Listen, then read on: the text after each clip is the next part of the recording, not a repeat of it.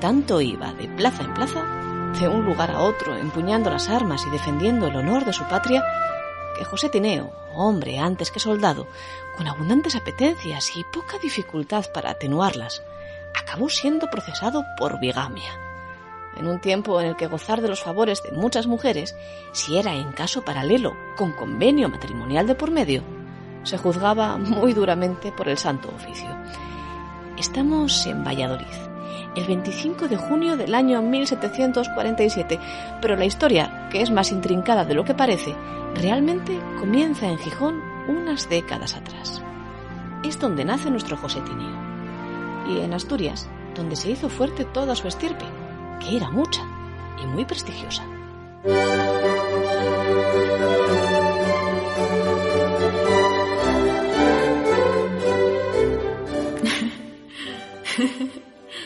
José Tineo era lo que hoy consideraríamos un niño bien, sobrino de un teniente general de los Reales Ejércitos de Su Majestad, Luis Antonio de Tineo, y de un mariscal de campo, Juan de Tineo. Y muy joven, pues va y se encapricha de una mujer de más edad. La afortunada se llamaba Francisca Lenoir. Era viuda, medio flamenca y medio francesa, pero residente en España. Y nada, absolutamente nada, ni siquiera que sus familiares, que se creían de mayor ralea que aquella mujer, mantuvieran preso en el castillo de Lérida durante un tiempo, nada le detuvo de casarse con ella. Era entonces el año 1736. José se casó con Francisca Lenoir y juntos hicieron dos hijos, de corta vida, tristemente. Parejita, un niño y una niña. Pero la pasión, que el asturiano confesaba inigualable, fue rápidamente sustituida en cuanto Tineo tuvo que abandonar España rumbo a Italia para combatir como militar.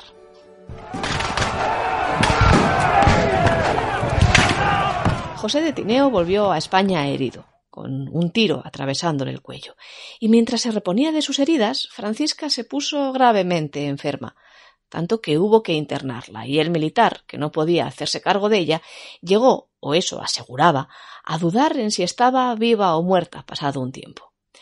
Hubo de irse poco tiempo después a Madrid, a cumplir con sus servicios laborales como militar, y ya ciertamente un pelín desenamorado. Allá, en la Villa y Corte, entró a vivir a casa de Francisca Carrillo de Albornoz, viuda de Bernardo de Oces y madre de una auténtica beldad, Luisita. Don José, allegues un ratejo, don José, que mucho me agrada su compañía.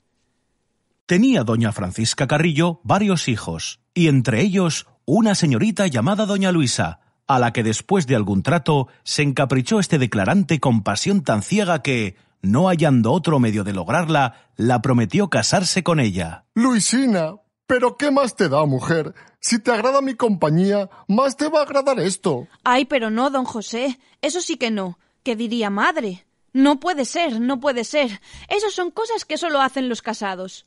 ¿Y si anduviéramos para casarnos, accederías? Solo estando en matrimonio. Bueno, si es eso lo que deseas, habré de dártelo, mi bien. Dicha Luisa, con igual vehemente cariño, instaba vivísimamente a la ejecución de dicho matrimonio, y vencido este confesante, sin la cristiana reflexión que debía, falseó, de su mismo puño, una carta de un amigo, don Jerónimo Moreno, capitán del regimiento de Toledo, que se hallaba en Barcelona, y juntamente una fe de haber muerto dicha doña Francisca de Lenoir.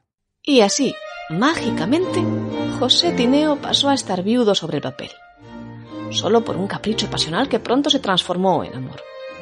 Y así, cuando hubo José Tineo de volver a su tierra, a Asturias, se llevó a Luisa Oces, su mujer. Mientras ella reposaba en Olloniego, él, en Gijón, recibía una carta muy comprometedora. Su primo, Francisco Tineo, decía a cualquiera que le quisiera escuchar que aún vivía la pobre Francisca Lenoir, la primera mujer de José Tineo, y eso significaba que incurría nuestro gijonés en un delito de bigamia, uno de los más frecuentemente castigados por el Santo Oficio. Así que, antes de que Mahoma fuera a la montaña, la montaña decidió ir a Mahoma.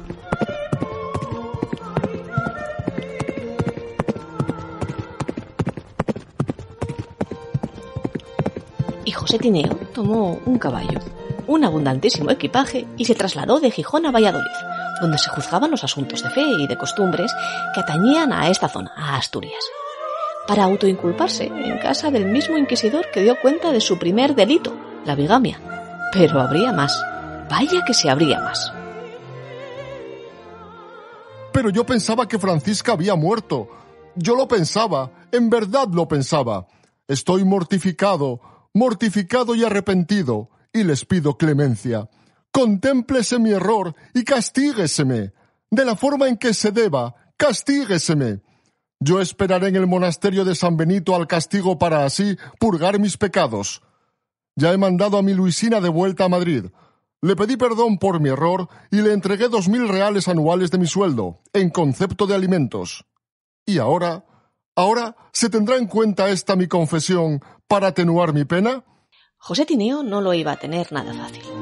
A la acusación de haber falseado los documentos que certificaban la falsa defunción de su esposa, se sumaría el hecho de que el Santo Oficio le acusase también por habladurías, de ser francmasón, que esto era, en el fondo, lo que realmente le interesaba a la Inquisición, los asuntos de fe. José iba, por tanto, en contra de los preceptos de la Iglesia y tenía que ser sancionado por ello. El documento que narra esta desagradable peripecia es detalladísimo y se conserva aún en el Archivo Histórico Nacional. En él se dice, por ejemplo, que José Tineo fue despojado de todos los bienes que portaba con él en el momento de su detención y que se habían desplazado con él de Asturias a Valladolid, donde sería juzgado entre ellos una chocolatera, una escribanía, un justillo, dos medios cuerpos de almilla, cinco pares de calcetines, una figura de la Virgen de Covadonga y unos calzones de terciopelo. Ahí es nada. Actué ciego y cogido por el demonio. Luego temí perder mis ascensos militares y por eso me mantuve en el mal estado de la bigamia. Yo sé leer y sé escribir, que lo aprendí en Gijón con el maestro al que llamaban Rochero, y la gramática la estudié en Oviedo con el padre Tomás Bermejo, de la Compañía de Jesús. Llama la atención en este documento que juzga la conducta marital del gijonés José Tineo, que llega un momento en que se habla más del contacto que hubiera podido tener en sus campañas militares por Italia y por todo el extranjero con los francmasones que por el propio hecho de su bigamia. Y se dice, por ejemplo, que pasando el asturiano por Grenoble en 1745 participó o le hicieron participar en una extraña ceremonia en la que le hicieron dar tres vueltas en círculo, quemando al lado de su cara pólvora para aturdirle y hacerle creer que daba malos pasos, todo ello con los ojos vendados. Y aún habría más.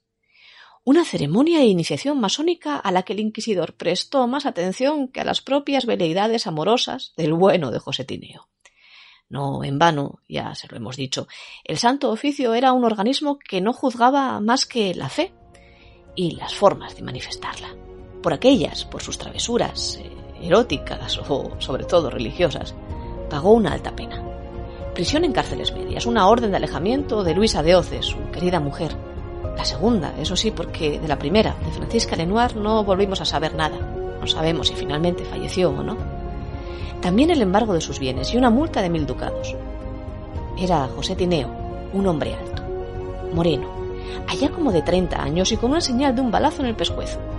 Así nos lo dicen en las más de 140 páginas que juzgaron muy detalladamente sus desmanes de un lado o de otro, y los juzgaron con la contundencia de un crimen de lesa humanidad. Así era el Santo Oficio.